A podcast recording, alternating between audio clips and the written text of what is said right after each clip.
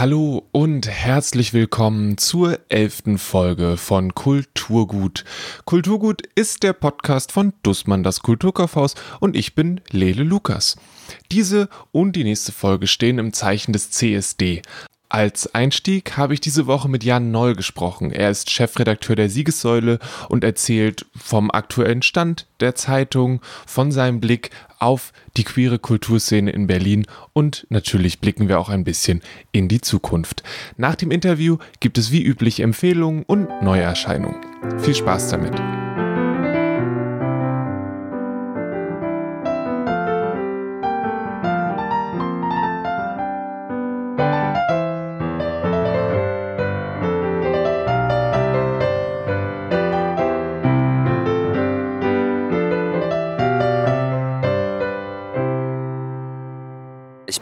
Noll, ich bin der Chefredakteur von der Siegessäule. Ähm, ich arbeite seit 2008 für die Siegessäule und bin seit 2013 Chefredakteur.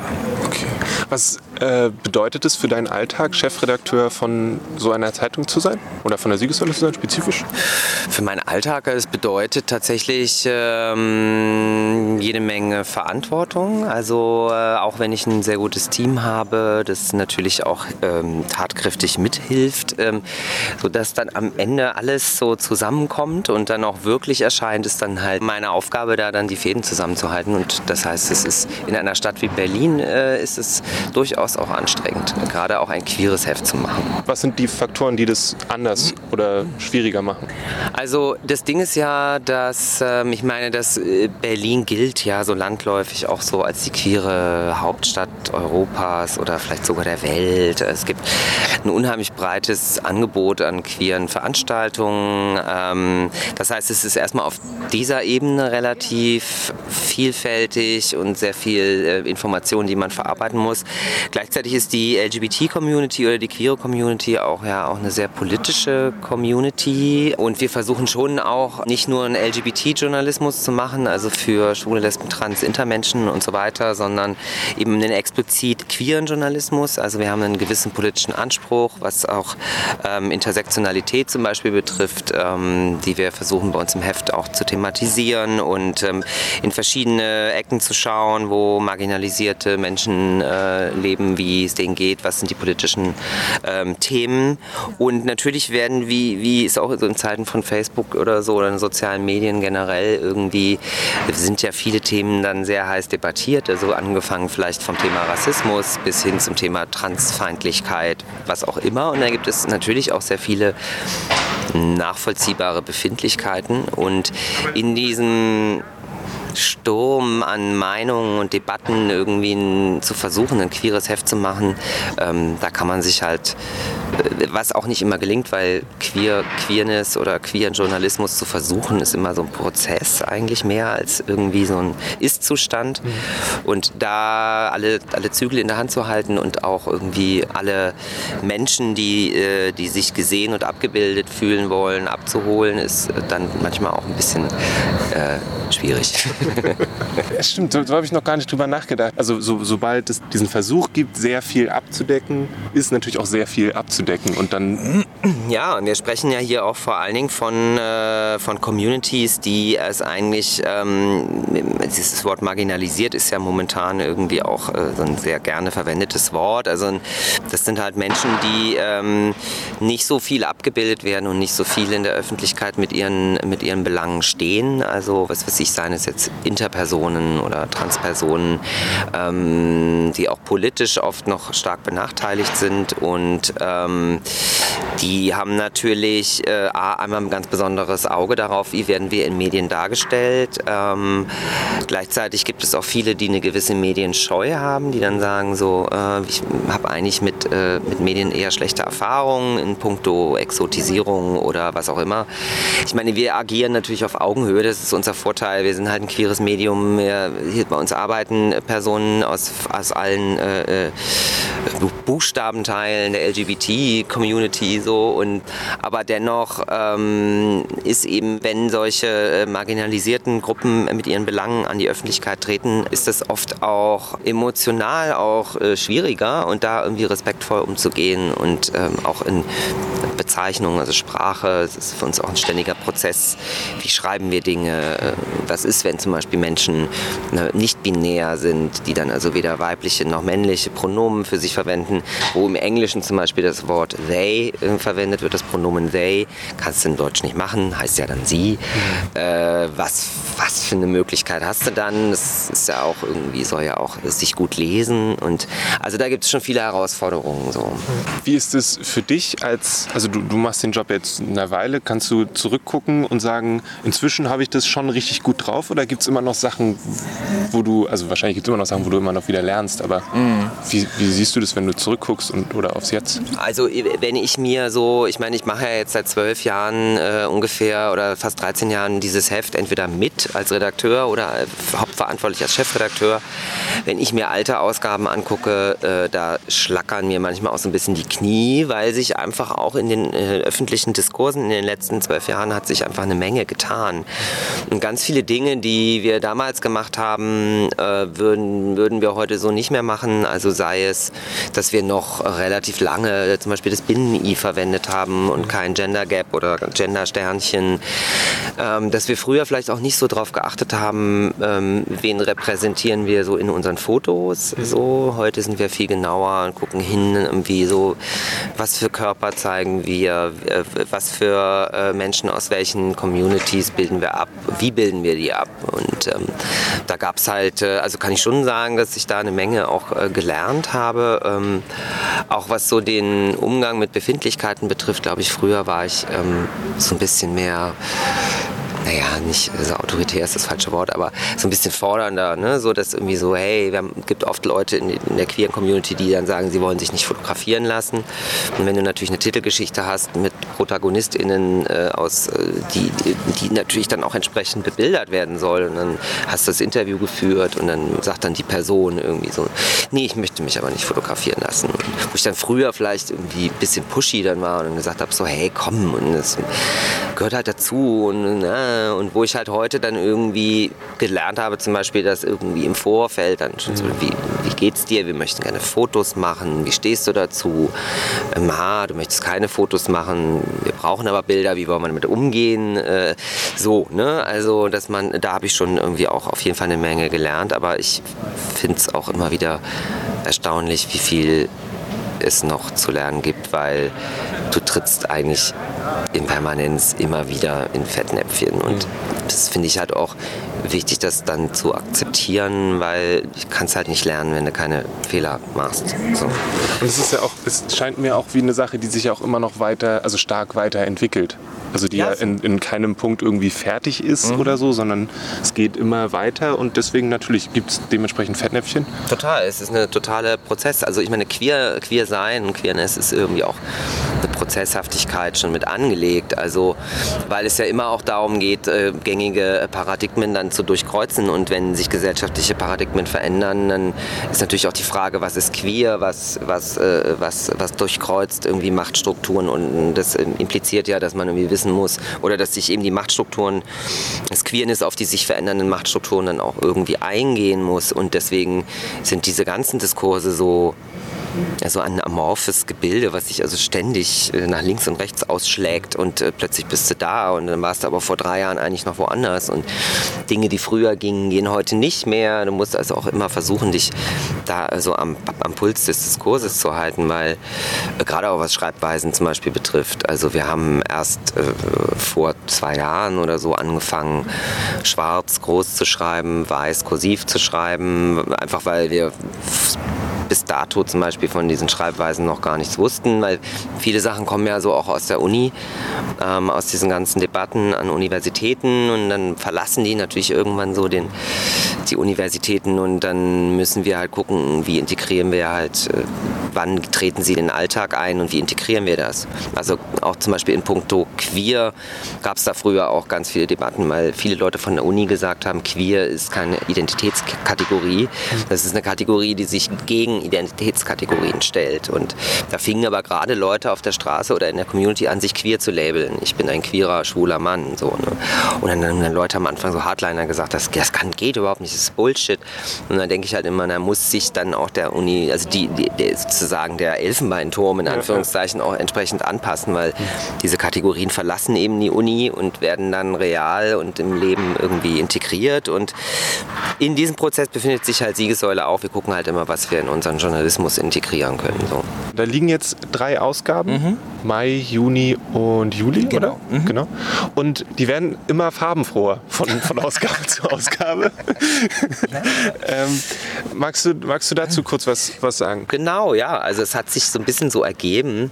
Wir hatten zufälligerweise für das Aprilheft, also als im März das losging mit Corona, hatten wir für April ein Leder- und Fetischcover geplant, weil da normalerweise das Leder- und Fetischtreffen in Berlin ist.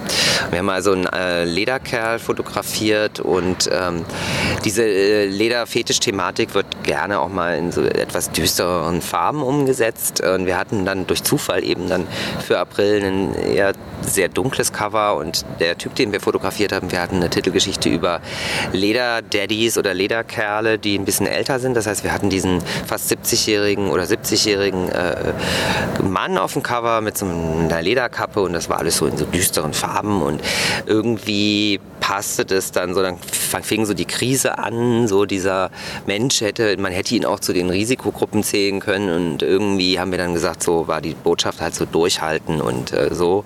Und dann wurde es ja eben immer noch schlimmer und sind ja dann, wir sind ja ein anzeigenfinanziertes Heft, das heißt, uns sind also dann wirklich erstmal massiv die Umsätze eingebrochen und es war dann im Laufe des Aprils, irgendwie sah es wirklich, wirklich finster aus und ähm, dann haben wir dieses schwarze Cover gemacht mit der Frage, die letzte Siegessäule, das war tatsächlich eine Idee von unserer Verlegerin. Äh, wir haben erst lange überlegt, machen wir jetzt extra was ganz Normales so und dann hatten wir noch andere Sachen äh, in Erwägung und dann war aber so dieses Ding, wir starten jetzt unsere Spendenkampagne, um das Heft zu retten und die Frage war dann so, okay, wie bringen wir das rüber, wie ernst die Lage ist. So. Und dann haben wir halt gesagt, okay, wir machen das so Traueranzeigenmäßig und schreiben einfach drauf die letzte Siegessäule, weil es tatsächlich die letzte Siegessäule hätte sein können. Und haben dann natürlich ein Fragezeichen dazu gemacht.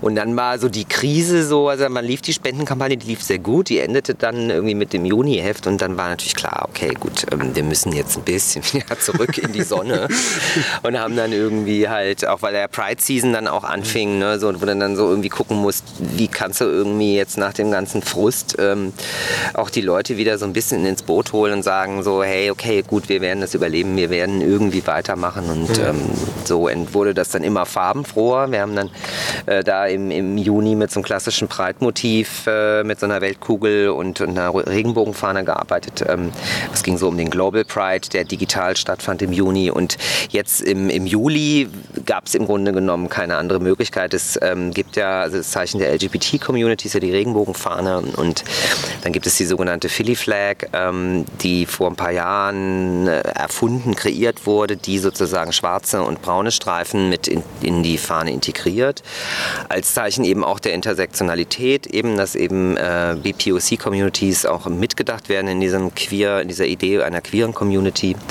Und ähm, diese Fahne, die wir dann im äh, Juli äh, aufs Heft genommen haben, ist sogar noch ein Tick neuer. Die integriert dann auch noch die Transfahne, die besteht aus weiß, rosa und hellblau.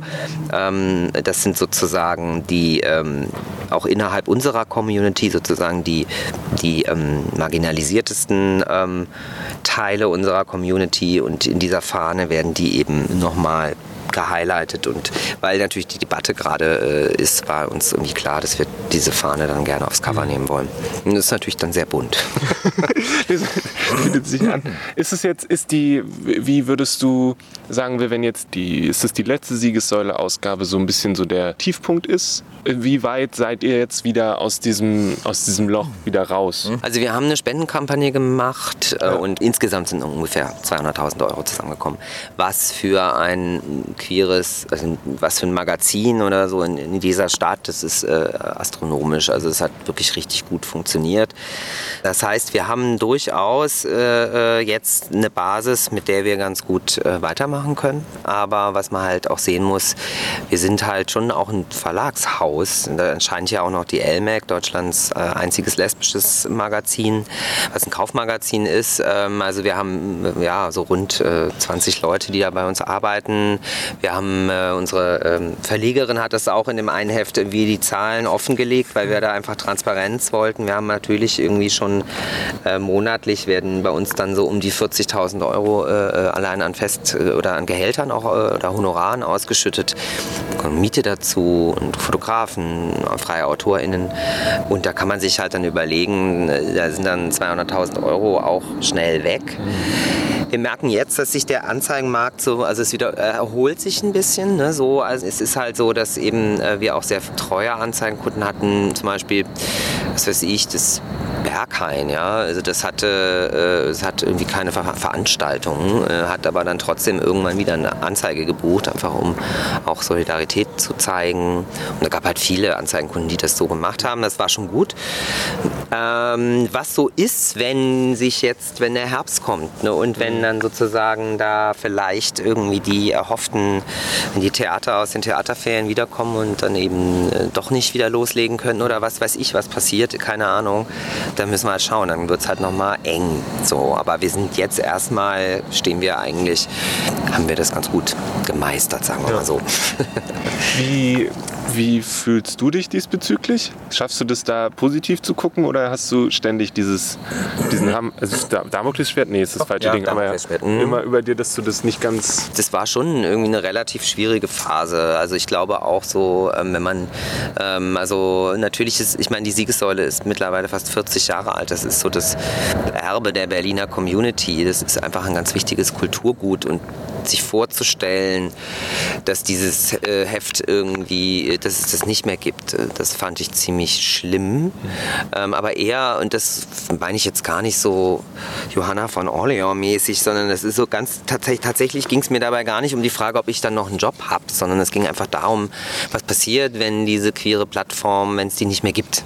So, also ähm, es ist einfach ein emotionaler, ich sage immer, die Siegessäule ist ein bisschen so die, die DNA äh, des queeren Berlins. Und so, wenn du aus der Community heraus gewachsen bist, ähm, es ist ein Heft, mit dem sich viele identifizieren, zu dem sie eine persönliche Bindung haben und wenn das wegfällt, ist das traurig. So. Also das ist enorm, was so ein Heft an Identifikationen herstellt, gerade weil es so alt ist. Heute würde so ein Magazin, wenn du sowas neu gründest, das gar nicht mehr leisten können. Aber nach 40 Jahren irgendwie geht das noch. Und das hat mir, hat mich gegruselt so und ähm, ja, was die Zukunft bringt, ich glaube, uns geht es da ja allen ähnlich. Also wir alle sind ja so ein bisschen äh, und ähm, schauen wir mal so zwischen Frust und äh, wir richten uns ein. Ähm, mit dieser Spendenkampagne geht es mir sehr gut. Es war irgendwie schön zu sehen, dass irgendwie den Leuten das wichtig ist. War nochmal so ein Realitätsabgleich. Ne? So wenn keiner gespendet hätte, hätte sie gedacht, oh, okay, wir sind schon lange überflüssig. Man muss aber natürlich auch dazu sagen, ähm, was uns auch sehr geholfen hat bei der Spendenkampagne, war die Unterstützung von Wolfgang Tillmanns. Ähm, das ist ein sehr berühmter Fotograf und Künstler, ähm, der ähm, mit seiner Kunst immer wieder auch queere und Projekte und Institutionen unterstützt. Und der hat sozusagen, der wollte uns erst so eine Edition ähm, äh, zur Verfügung stellen, so als äh, Dankeschön für unsere Kampagne und hatte dann, hat dann die, die, die Idee entwickelt, während er bei uns war, äh, dass er ja auch noch andere Künstler fragen könnte. Und daraus entstand so eine Aktion, die nennt sich 2020 Solidarity Solidarity, die mit er mit seiner Stiftung Between Bridges ähm, macht. Und der hat halt eben KünstlerInnen ins Boot geholt, die haben äh, entweder Poster oder auch ähm, limitierte Editionen zur Verfügung gestellt, ähm, die man dann auch im Rahmen unserer Spendenkampagne dann erwerben konnte, ähm, die jetzt auch an ganz vielen anderen Spendenkampagnen weltweit zur Verfügung stehen. Und äh, das hat äh, die Kampagne auch nochmal enorm angekurbelt, sowohl in puncto Publicity, weil Wolfgang Tillmanns wirklich so ein Household Name ist, aber auch natürlich finanziell, weil ähm, sicherlich auch hin und wieder mal Leute ein Kunstwerk gekauft haben für 2000 Euro, äh, die dann äh, vielleicht gedacht haben, ach, Siegessäule kenne ich jetzt nicht, aber ich will das Kunstwerk haben. Also es war so eine, so eine Mischung ja. ähm, und das war aber echt gut. Also da kann man nicht dankbar genug sein. ja. Wir haben auf dem Weg hierher haben wir ein bisschen über, mhm. über queere Podcasts geredet mhm. und so. Ähm, und nun ist die Siegessäule so ein, so ein, essentieller Teil von diesem, auch von Informationen, was das angeht mhm. und so. Mhm. Wie schätzt du da insgesamt die Situation ein, was äh, queere Medien angeht? Bist du da positiv gestimmt oder? Naja, also die queere Medienlandschaft ist schon ein fragiles äh, Pflänzchen. Also man merkt halt doch am Ende des Tages, äh, man macht halt, ähm, äh, naja, so schäbig das klingt, man macht halt ein Nischenprodukt. Mhm. Du wirst halt, also der Markt auch, den du sozusagen ansprichst oder die potenziellen LeserInnen sind halt eben nun mal nur grob 10 Prozent oder ein bisschen mehr der Gesamtbevölkerung. LMAC zum Beispiel, die ja auch bei uns erscheint, ist, ist im deutschsprachigen Raum die einzige hm, Zeitschrift, die sich äh, tatsächlich, die ganz konkret lesbische Frauen adressiert. So. Es gibt halt noch ein paar feministische Magazine, so wie die Missy, die aber auch eher Musikschwerpunkt dann oft haben.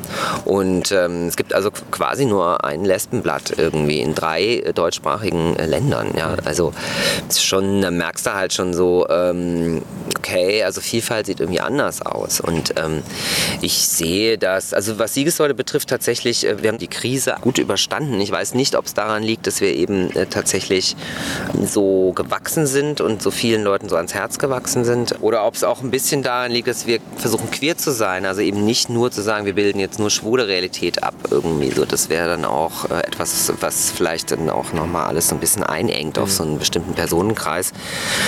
Und natürlich nicht nur queere Medien, sondern wir sind ja auch ein Stadtmagazin. Ich meine, jetzt ist gerade die City flöten gegangen. Ne? So, also auch da wird das Angebot immer geringer. Und ich glaube, unser großer Vorteil ist auch, dass wir umsonst sind. Mhm. Also, dass wir halt da schon auch ganz viele Leute ansprechen, die sich vielleicht gar kein Heft kaufen würden. Wie siehst du das? Bist du noch, bis du, äh, bis du selbst 70 bist und dann dich auf dem Cover ablichten lässt, äh, Chefredakteur oder? Ich mache das jetzt, sind jetzt irgendwie acht Jahre Jahre als Chefredakteur grob und ich äh, habe so das Gefühl, dass es einfach immer mal gut bekommt, wenn da sich was ändert, auch mal andere Leute dran sind, die auch so ihre Visionen äh, umsetzen von dem, was Siegessäule sein kann und andere Perspektiven einbringen, weil man muss natürlich auch sagen, es ist das äh, queere Jahr ist auch auch in Berlin, es hat seine gleichförmigen, wiederhol sich wiederholenden Aspekte. Ne? Du hast also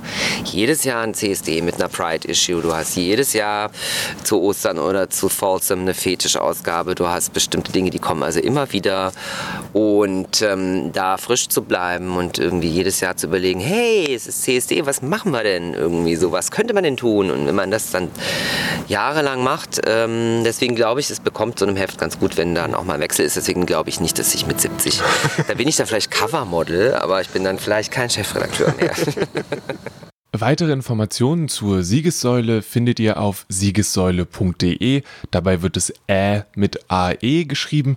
Und wenn ihr nicht wisst, wo ihr die Zeitung am besten herbekommt, dann gibt es da auch eine Karte. Und ihr seid hiermit herzlichst eingeladen, ins Kulturkaufhaus zu kommen und euch anzuschauen, was die Siegessäule und das LMAC an Titeln rausgesucht haben. Die haben da mit uns zusammen gearbeitet und ein paar Sachen kuratiert und ich finde, das sieht ziemlich cool aus und da sind ein paar echt schöne Sachen dabei. Auf mehreren Tischen stellen wir da eine ganze Menge toller, queerer Bücher, Musiken und Filme vor. Ich habe Jan natürlich auch um eine Empfehlung gebeten und mich dann über das Ergebnis sehr gefreut. Äh, ich war jahrelang äh, der Musikredakteur von Siegessäule und habe auch früher immer mal wieder für die Intro geschrieben und insofern bin ich ein ganz, ganz schlimm, furchtbarer Musiknerd und ähm, ich habe mich sehr gefreut und zwar erschien bei äh, Tapete ein wunderbares Album und zwar einer Punkband äh, von Ende der 70er, Anfang der 80er, die heißen Östro 430 1990. Das ist eine rein weiblich besetzte Punkband gewesen aus dem Umfeld des Ratinger Hofs, was ja so ein bisschen die Wiege der, der deutschen Punk- und Post-Punk-Szene war in, in, Düsseldorf. Und das Ding ist, ich fand das schon, ich kenne die schon ganz lange. Man hat immer so, bei YouTube konnte man sich irgendwie Videos angucken und das Internet nach schlechten, von der Platte gerippten äh, äh, Soundfiles durchforsten. Und ich dachte halt immer so, okay, Rattinger Hof, Hype, Hype, ähm, Fehlfarben, Duff, also die ganzen männlichen Bands, die mit diesem Rattinger Hof assoziiert waren, sind so massiv in den Kanon irgendwie der, der äh, Musikgeschichte so eingegangen und werden unheimlich viel rezipiert. Und ähm, die Frauenband Östro 430, ähm, die damals ganz selbstverständlich Teil dieser Szene vom Rattinger Hof war. Und ich meine, die haben eine EP veröffentlicht, ich glaube irgendwie 82 oder so, und dann nochmal ein Album, 83, 84, bevor die sich dann aufgelöst haben. Also da gab es ganz normale Releases, ja. Und ähm, vielleicht aufgrund der Tatsache, dass es eine Frauenband war und äh, man muss auch dazu sagen, die haben sehr explizite Texte gehabt, haben sehr viel über weibliche Sexualität gesungen, so war auch nicht so kompatibel für die Neue Deutsche Welle dann. Ich hatte neulich eben ein Interview mit der Sängerin Martina Weid, die erzählte eben auch, naja, wir sind halt in der NDW auch nicht mit hochgespült worden, weil im Grunde genommen äh, Frauen, die über ihre sexuellen Bedürfnisse singen äh, und das relativ explizit, das funktionierte natürlich nicht. War ja auch halt ziemlich spießig, die NDW dann. Und äh, mich hat es immer frustriert, dass ich immer dachte so, okay, äh, warum interessiert sich kein Schwein. Also warum werden diese Platten äh, nicht wieder aufgelegt? So, äh, die sind äh, 10.000 Mal besser als alles, was die Toten Hosen jemals gemacht haben. Es braucht aber dann, und jetzt hat auch Campino in dem Album das, äh, das so eine Art ähm, Vorwort geschrieben in dem Booklet irgendwie. Also das heißt, Campino findet die ganz toll. Die Hosen haben super Erfolg gehabt und Östro waren dann irgendwann weg. Und ähm, also natürlich gab es KennerInnen, die, die auch noch kannten, aber so aus dem Mainstream waren die so weg.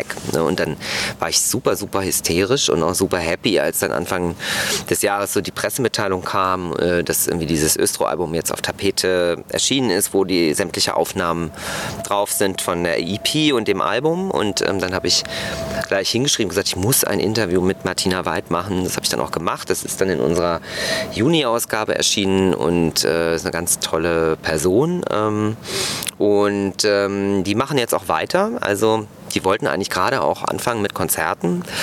Hat leider ja nun nicht geklappt. Und ähm, ja, also irgendwas ist, glaube ich, angekündigt für Dezember in Hamburg. Ähm, aber äh, ich glaube nicht, dass es stattfinden wird. Ich äh, lauere auf jeden Fall darauf, werde mir das auf jeden Fall angucken und kann das wirklich nur empfehlen, weil es ist äh, sehr coole Musik.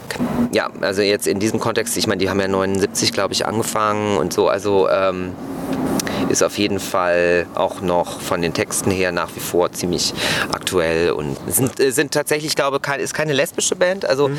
ähm, ich weiß zwar nicht genau, äh, was die so machen, wie wenn sie privat sind, interessiert mich auch nicht. Ist aber auch ein gutes, finde ich auch nochmal, um das abzuschließen, finde ich ein ganz gutes Beispiel dafür, wie wir auch ähm, an die Auswahl unserer Themen gehen. Also wir sind nicht ein Heft, wo es jetzt darum geht, was machen die Leute in ihrem Schlafzimmer. Mhm. Wenn das für uns ein queeres Thema ist, weil es irgendwelche ungewöhnlichen, also weil es gesellschaftspolitisch eine queere Relevanz hat, dann nehmen wir das auch rein. Mhm. Und wenn die Band eben sagt, nö, das sind jetzt keine Lesbenband, so ist das trotzdem ein queeres Thema. So. Und auf die Frage hin, welchen Song ich denn von Östro 430 spielen sollte, hat Jan zielsicher und ohne lang überlegen S-Bahn gesagt.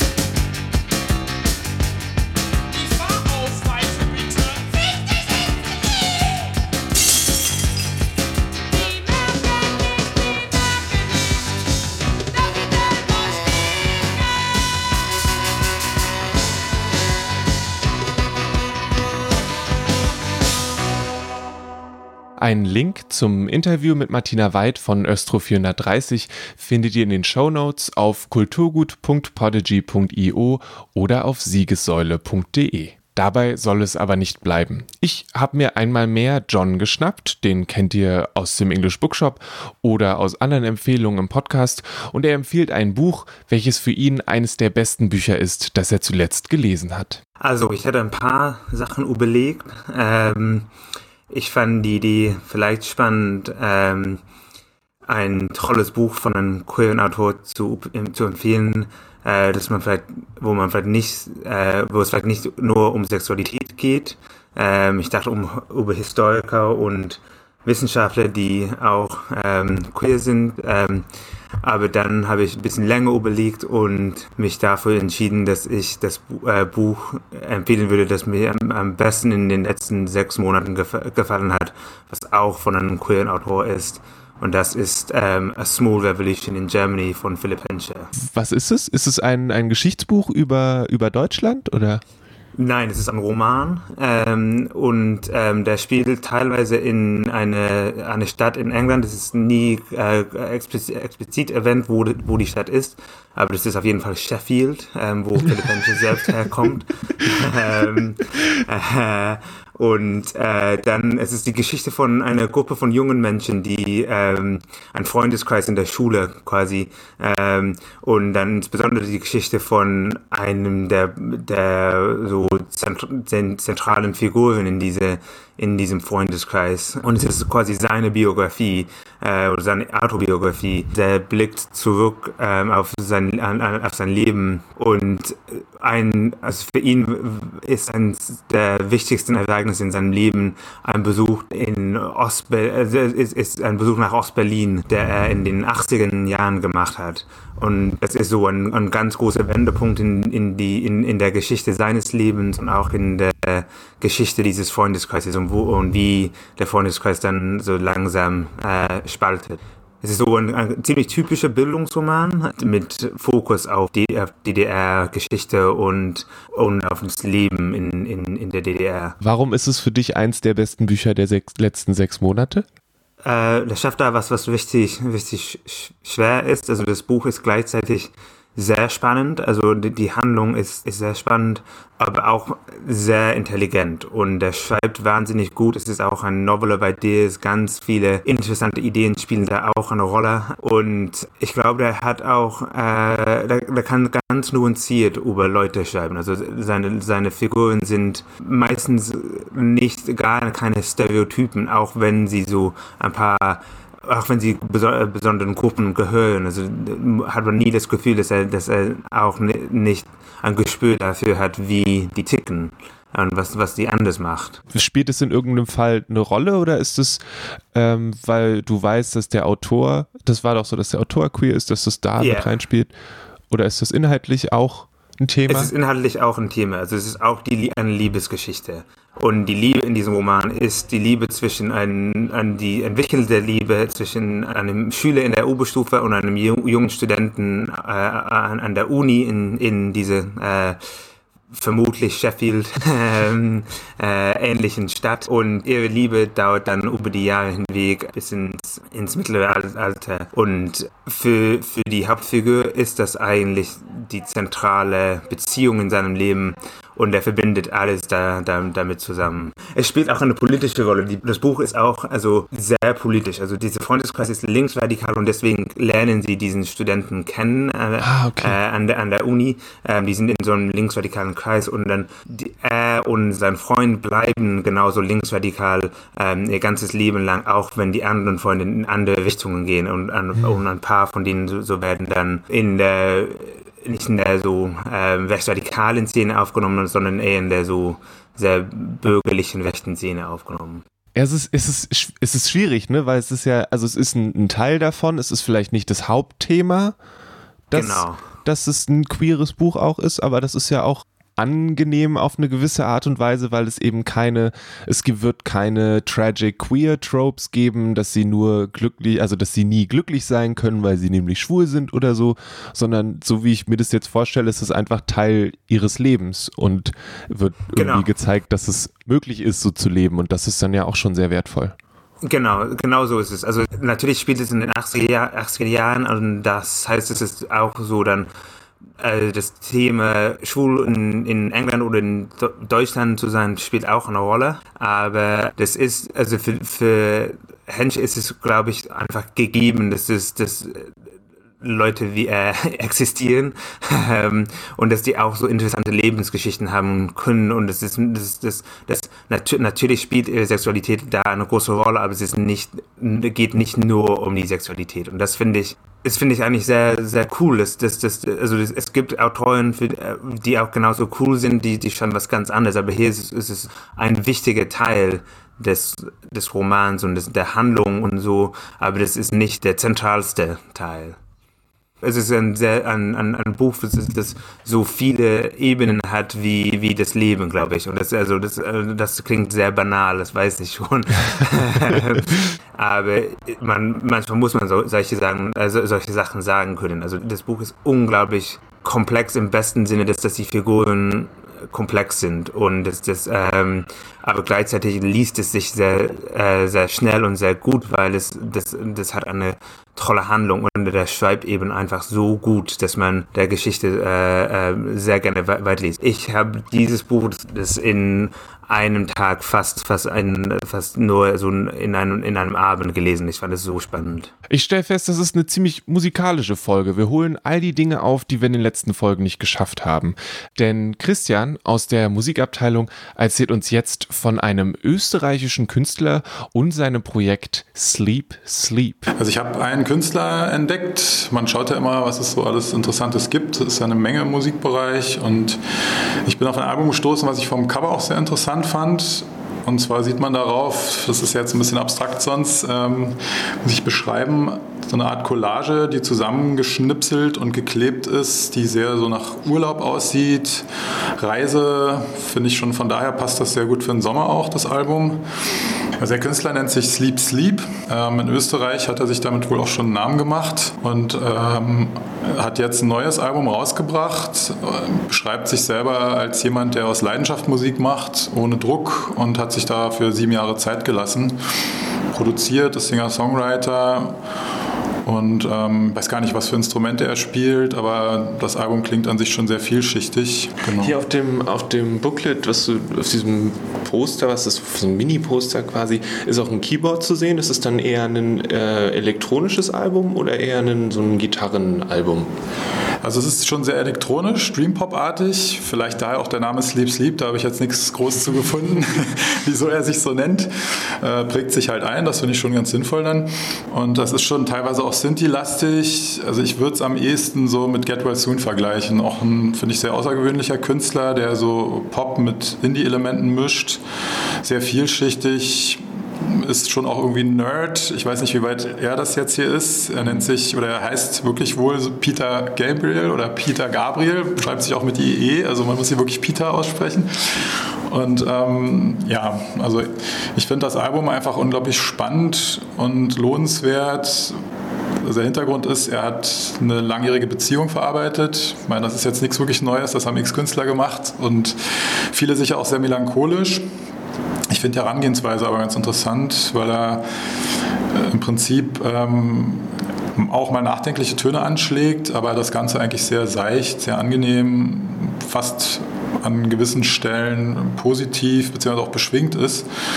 Und ähm, er sieht das selber als Konzeptalbum. Also es fängt auch mit einem Stück an, was sehr poppig losgeht. Hat mich so ein bisschen an Ronan Keating erinnert, von dem ich jetzt nicht ein großer Fan bin. Mhm. Aber ähm, ja, es verändert sich dann sehr stark und trotzdem merkt man, dass es aus einem Guss ist. Und ähm, ich finde die Liebe zum Detail mitunter sehr faszinierend. Also es sind Streicherarrangements drin. Er ist wohl jemand, der halt sehr viel allein arbeitet, aber dann schon auch in finaler Produktionsweise mit einer Menge anderen Künstlern zusammenarbeitet. Und ähm, ich finde, das Ganze klingt einfach sehr sommerlich. Man kann es so nebenher weghören, man kann es aber auch äh, tiefergehend betrachten oder sich, sich zu Gemüte führen. Und das ist einfach sehr lohnenswert, weil es unglaublich angenehm ist. Und schon auch eine gewisse Tiefe hat, finde ich. Und äh, auch die Texte, was ich da so mitbekommen habe, sind sehr metaphorisch. Es sind immer so Einblicke in ja, Szenen aus seiner Beziehung. So die erste Hälfte ist eher positiv gehalten, danach wird es ein bisschen düsterer. Aber auch vorher in den Stücken verarbeitet er teilweise schon unterschiedliche Stimmungen, textlich wie auch musikalisch. Mhm. Und ich würde auch sagen, für alle Leute, die also Get Well Soon mögen, kann ich mir auch vorstellen, dass sie da begeistert sein werden. Und auch Leute, die an sich Dream Pop, Indie-Musik im weitesten Sinne, gut arrangierte Musik mögen und, und auch so die Liebe zum Detail. Er verarbeitet unter anderem einzelne Samples, die wirklich toll eingeflochten sind, finde ich. Geht los mit so einem Tennis-Match, was dann in den Rhythmus vom ersten Song übergeht. Ähm, teilweise auch so ein bisschen asiatische Klänge. Also es passt irgendwie auch wirklich zum Cover, wo man ja auch so aus verschiedenen Orten irgendwie einzelne Ausschnitte sieht. Ein Stück heißt auch Los Angeles. Mhm. Ähm, das ist sehr opulent, fast so ein bisschen Hollywood-artig produziert. Ja. Laut Christian ist das Album The Art of Questioning Everything von Sleep Sleep ein stimmungsvoller Kurzurlaub für die Ohren, tiefgehend und facettenreich. Mit Östro 430 ging es in Richtung deutscher Punk aus den 70er und 80er Jahren. A Small Revolution in Germany erzählt von der Lebensgeschichte eines schwulen Paares in Großbritannien und der DDR und Sleep Sleep macht den Sommer sehr, sehr tanzbar. Wer da noch nicht genug hat, kann jetzt bei den Neuerscheinungen die Ohren spitzen. You Look Like a Thing and I Love You von Janelle Shane ist eine zugängliche und witzige Erklärung von künstlicher Intelligenz. Shane beantwortet die gängigen Fragen von Funktionsweise zu impliziten Vorurteilen von Algorithmen. Dazu nutzt sie eine Mischung aus Text und Cartoons und hinterlässt Lesende mit einem soliden Grundverständnis und gesunder Skepsis gegenüber den Versprechungen von künstlicher Intelligenz. You Look Like a Thing and I Love You von Janelle Shane ist bei Headline erschienen und hat 259 Seiten.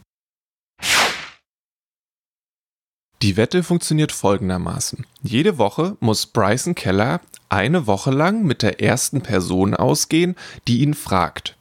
Also jede Woche eine neue Person daten und genau, die erste, die ihn fragt. Und vielleicht ist Bryson Keller der ungekrönte König der Schule, aber Bekommt er das wirklich hin? Er schafft es auch, bis ein anderer Junge ihn um ein Date bittet. Kai hat nicht damit gerechnet, dass Bryson tatsächlich Ja sagt. Er ist ja schließlich straight, oder? Herzerwärmend, mit viel Liebe und angenehmem Humor erzählt Kevin Van Wine eine Coming-out-Geschichte mit Twist.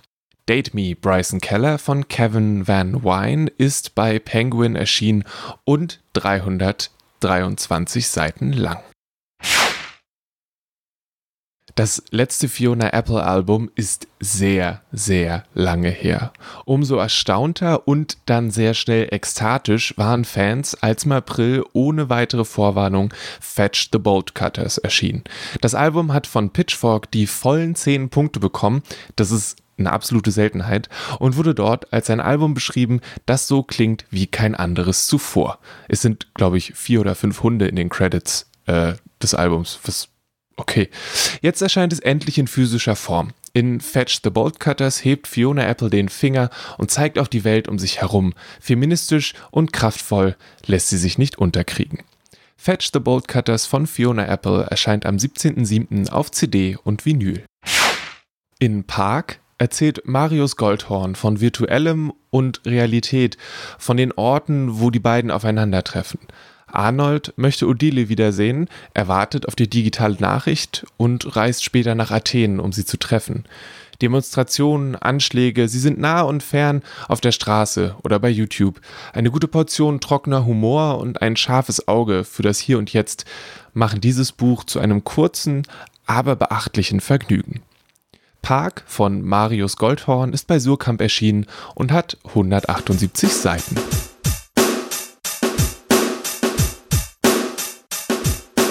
Und das war sie, die elfte Folge von Kulturgut, dem Podcast von Dussmann das Kulturkaufhaus. Wenn unter den empfohlenen und besprochenen Sachen etwas für euch dabei war, dann kommt gerne vorbei oder geht auf kulturkaufhaus.de, um zu bestellen oder zu reservieren. Wir freuen uns auf jeden Fall drauf. Wir freuen uns auch, wenn ihr diesem Podcast fünf Sterne bei iTunes gebt oder weiterempfehlt. Vielleicht kennt ihr ja eine Person, der das gefallen würde. Ich kenne welche. Ich gebe den Podcast ständig weiter. Ich glaube, das nervt die Leute inzwischen ein bisschen. aber hey, so ist das Leben. Wenn ihr wollt und könnt, dann kommt auf jeden Fall für die Christopher Street Day Tische vorbei, die wir vorbereitet haben. Und wenn ihr das nicht eh schon tut, lest die aktuelle Ausgabe der Siegessäule. Und dann die danach und die danach und na, ihr wisst schon. Mein Name ist Lele Lukas. Ich bedanke mich ganz herzlich bei Christian, John und bei Jan Noll für die Gespräche und die Empfehlung. Die Musik kommt von Paul Hankinson und das Logo von Rahel Süßkind. Bis nächste Woche, bleibt gesund, trocken und lasst euch nicht ärgern. Und tragt eure Maske.